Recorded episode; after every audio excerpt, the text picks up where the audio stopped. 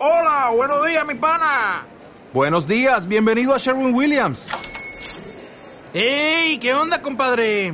¿Qué onda? Ya tengo lista la pintura que ordenaste en el ProPlus app. Con más de 6.000 representantes en nuestras tiendas listos para atenderte en tu idioma y beneficios para contratistas que encontrarás en aliadopro.com. En Sherwin Williams somos el aliado del PRO.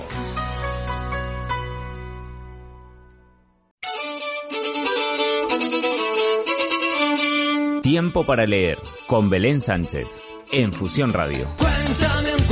Y bueno, hace un ratito hemos estado hablando de, de, tapas, de la décima edición de la ruta de la tapa de Torre del Mar. Ahora vamos a seguir hablando de tapas, pero claro, ya son diferentes. Tapas blandas, tapas duras. Estamos hablando de libros, ni más ni menos, con Belén Sánchez.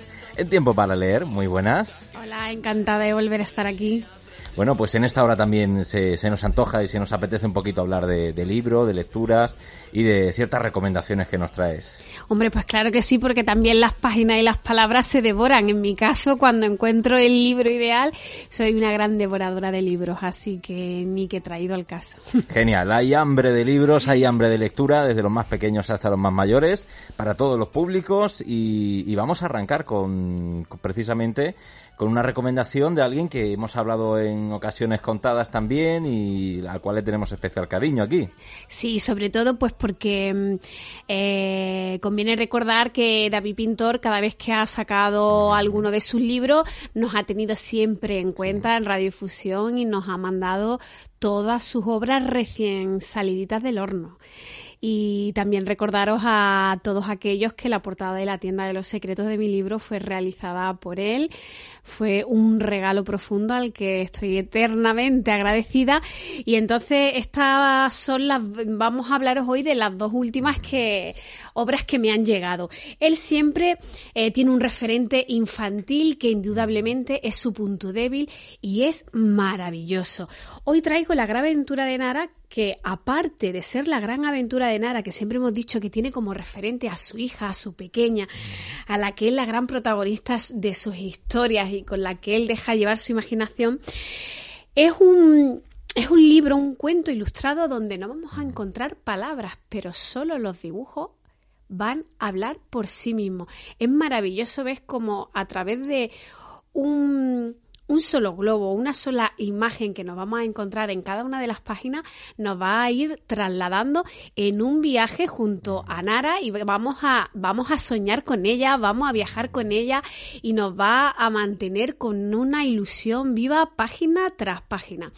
Eh, para mí, una vez más, repetir que las ilustraciones de David Pintor eh, no solo me, me, trasladan a un mundo maravilloso, sino que es que eh, crean un, un movimiento, una, una forma de, de, llevarte a otro espacio que, que simplemente te, te, saca, te saca de donde estás, que es lo más importante cuando abrimos las páginas de, de un libro.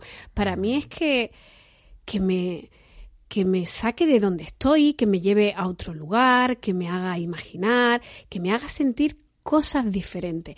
Y David Pintor lo consigue simplemente con imágenes, con sus ilustraciones.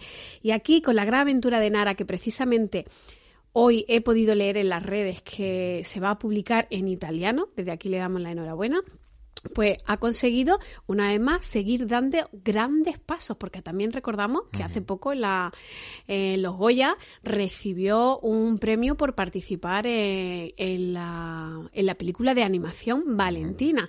O sea, que que tenemos que tenerlo muy presente como un gran artista que, oye, siempre se acuerda de nosotros y nos manda sus libros. Tenemos un autor aquí que es la creme de la creme y en este caso, pues nada, buceamos eh, en ese primer libro que recomendamos, en el que, bueno, pues eh, las mismas imágenes lanzan el mensaje, cuentan la historia eh, y, bueno, lo más importante que incluso no hacen falta palabras para contar algo y, y para llegar, ¿no?, al, al lector.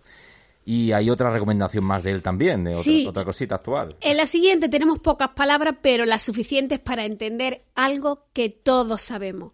Tengo hipo, se llama, y el protagonista es un pequeño gatito que le se ha pegado una panzada de comer y que mm. le, ha, le ha llegado el hipo. Así que es un, es un cuento muy pequeñito que a mí me parece muy bueno para leer en el sentido de que tiene esos ingredientes necesarios para tener al niño totalmente enganchado y tú como adulto cuando se lo estés leyendo tienes lo mejor del mundo, que es jugar con las onomatopeyas, como es, es el, el ruidito del hipo cuando le estás contando la historia.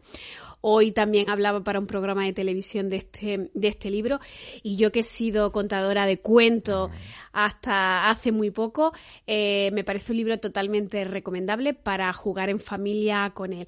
Así que tengo Hipo de David Pintor, también un cuento bastante y altamente recomendable. Sobre todo para esos niños que, que cuando están en la etapa de preguntar todo y el hipo de dónde viene y qué es el hipo, pues es la respuesta perfecta, ¿no? Para aprenderlo pues con un juego de palabras y encima pues visualmente con todos los personajes que nos van presentando estas páginas ilustradas a través de David Pintor. Bueno, pues seguro que no se les olvida ese aprendizaje, eso es importantísimo también.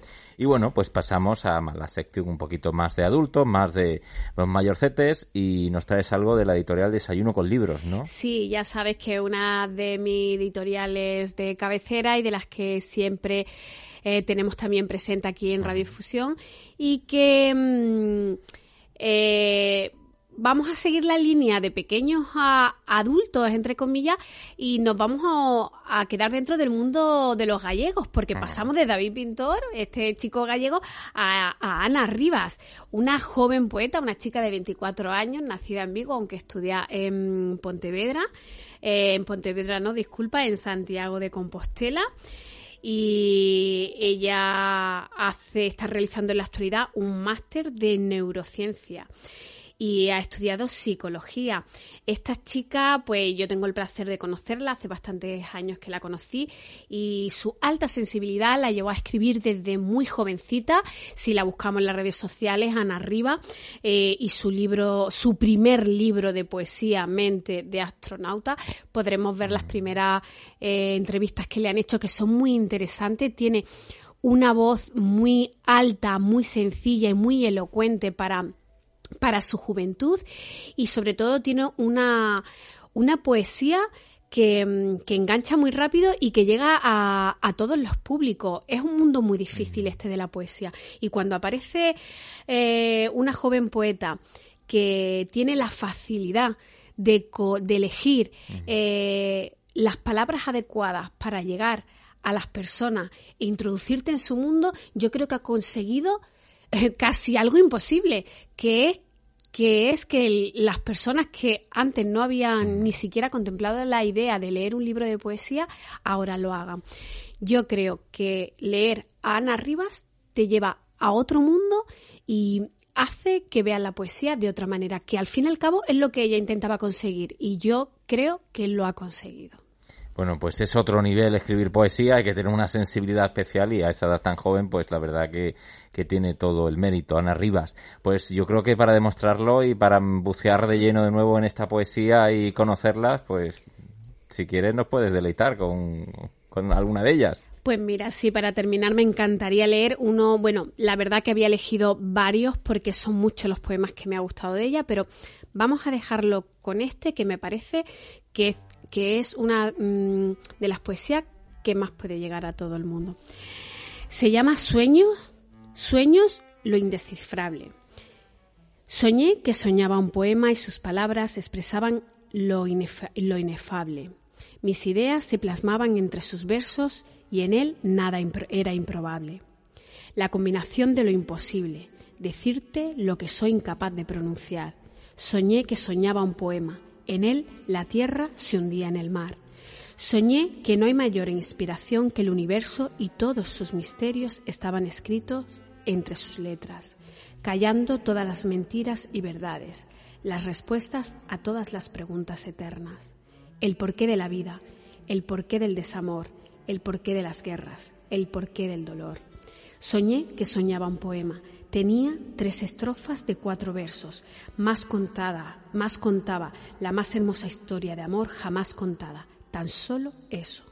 Era la música que te acompaña, esa que oyes y es a la vez lejana, las teclas de un viejo piano, por el mayor maestro tocadas. En ese azul del cielo que nos llena la vista y el alma, esa noche idónea y despejada, en esa playa donde oíamos el mar y el viento de nosotros, esas calles poco transitadas. Siluetas imposibles fundiéndose en la luz, el secreto de la felicidad, estrellas eternas que juegan a no extinguirse. Yo y tú. Soñé que soñaba un poema. Entre sus versos se hallaría una historia de amor.